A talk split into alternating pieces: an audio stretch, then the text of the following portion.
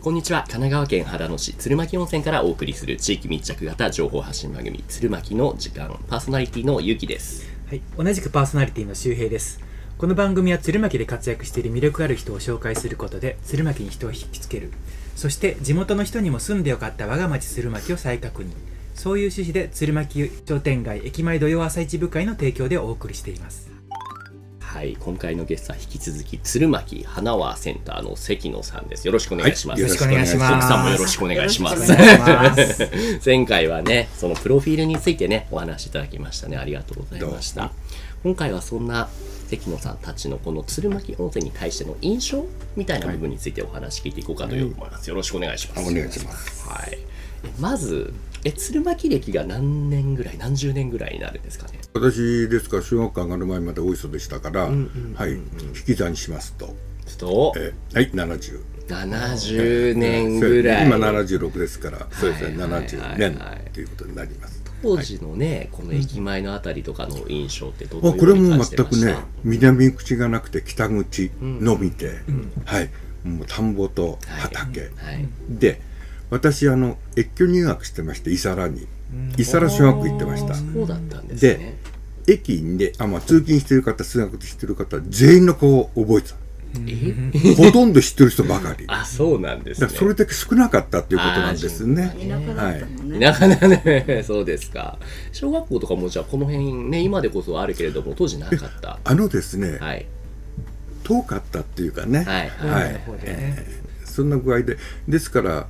鶴巻から伊佐原に通ってた人は何人かはいます、私以外に。はい、このえっ、と鶴巻のご縁っていうのはあどうして鶴巻かっていうんですか、私が。うんいやもと、もともとが、あの先祖からずっと鶴巻なんですよ。あ、そうでした。そうなんです、はいでたまたま、えー、と生まれたのが大磯の時にそうですね。あの父親がね、体があまり肉体労働に耐えられるような体じゃなかったんですね。で、うちに帰ると、はいやっぱり田畑耕さなくちゃいけない。ね、それが嫌でね、ええ。はい、大磯の方に引っ込んでたらしいんです ねそうでしたか。なるほど。じゃあ結構つながりっていう意味では、それこそ温泉宿さんとか農家さん、地元のこういったところのつながりは昔からかなりあったって感じですか。あの温泉ははい私そんなにはね、あの知らないんですけどええ農家の方々というのはもう本当に子供の頃からいろいろとお世話になったりねそうですかしてましたんでそれこそ前回のゲストの温藤さんとかもね、結構もう付き合いも長いんですかね。温藤さんとははいそうですね長いでも温藤さんライオンズ特にね、はいあの親しくなったのはさせていただいたのはライオンズはいはいはいはいですねはいまああと朝一ですね、はい朝一のね、この役員長年されてきてみて、何か思い出に残るような。いややはりね人と人との触れ合いですね出会いですよはい、で今回も山口さんはい。えあのそこで朝一で知ってはい。で山口さんから若い人たち、はい、メダカ屋さんだとあかー電報さんとかパン屋さんだとかね、ね、さんとか。はいうんうんもういろんなねあのコーヒー屋さんもいたし朝市自体のメニューが増えましたねそうですね、はいあのここ1年でね、なぜかあ一気にグッと増えた。グッと増えましたそうです増えましたうんへーはいなんか特別なことしたんですか。特に何もしているやいやわけじそゃないれはですから山口さんが若い方たちを呼んでいただいたっていうことでしょうね。えー。上がりましたよね。朝一が。えー最初はもう全然じゃあまあ野菜とか売るのは合ってるけども、あんなにいろんなお店は全然なかった。なかなっるた出てないですね。うんはい。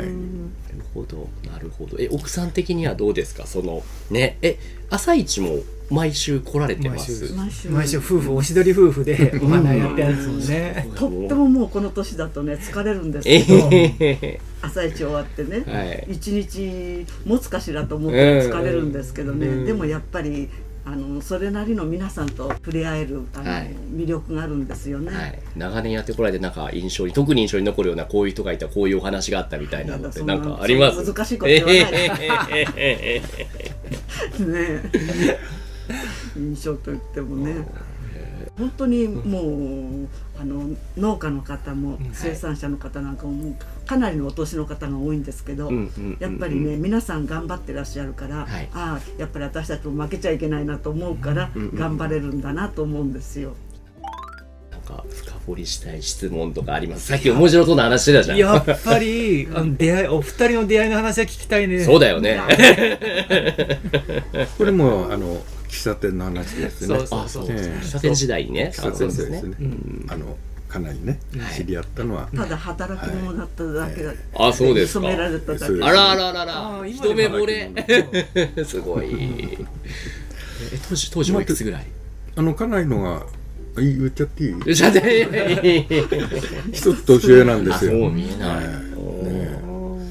ですから一つ大年学上のに二年二年ぐらいの時に知時り合っへえその時にもうすでにお店やられてたんですかやってましたでーあくまでも親の資金ですよ、うんでもすごいですうんね自分で経営ねええただからお店から学校通ってたのね、うんお友達がね、へーあの小田原の方とかいろんなところにいる人が本集みで降りて、あお茶一杯のコーヒー一杯飲んで、それでみんなで一緒に学校行くっていういや形時でね代ですね楽しかったですよねねえなんかさっきも話してたらいい時代だなってねうん思いでますすからよね学校行くよりは喫茶店やってた方がね楽しかったです喫茶よ、店ですねあーそれはね友 達はほら来てくれるでえしえょ、ええ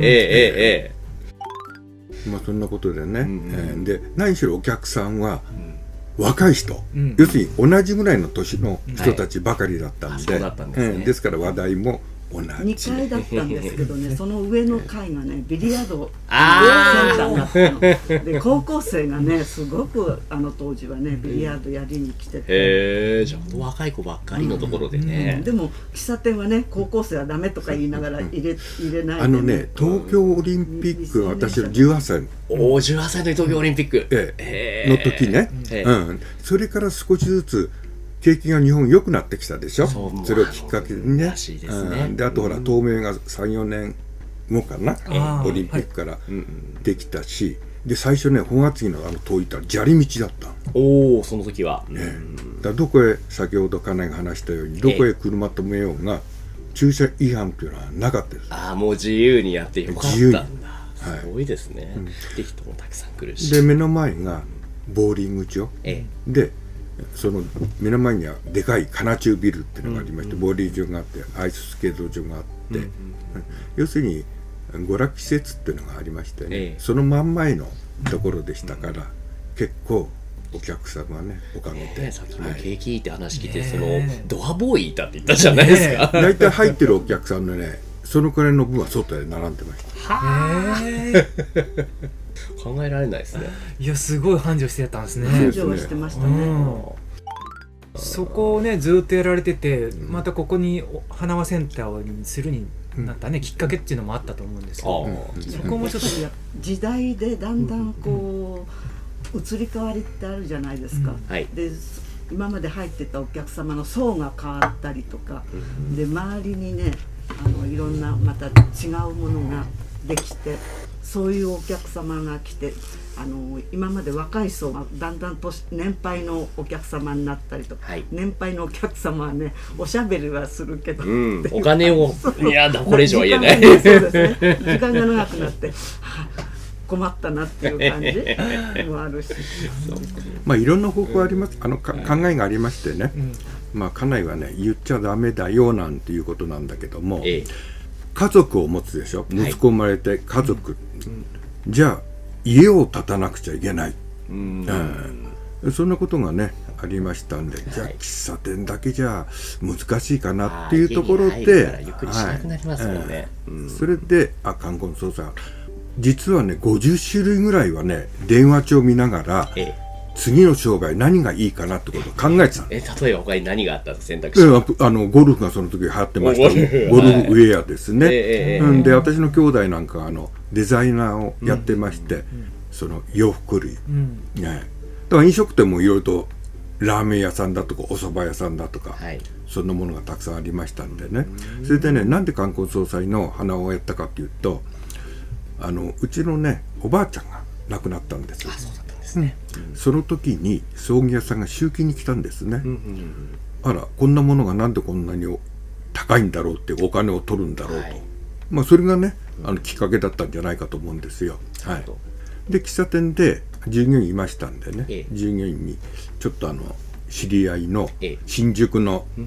ん花屋さんに行ってん教えてきてもらってくださいと、おという ーことでそのままスタッフそのままそうですねお花屋さんに。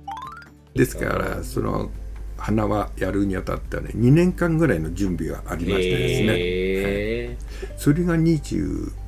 かな昭和49年の時ーですね、うんうんそれがスタートですこちらに来てで地元鶴巻でそこをはこの花輪を始めて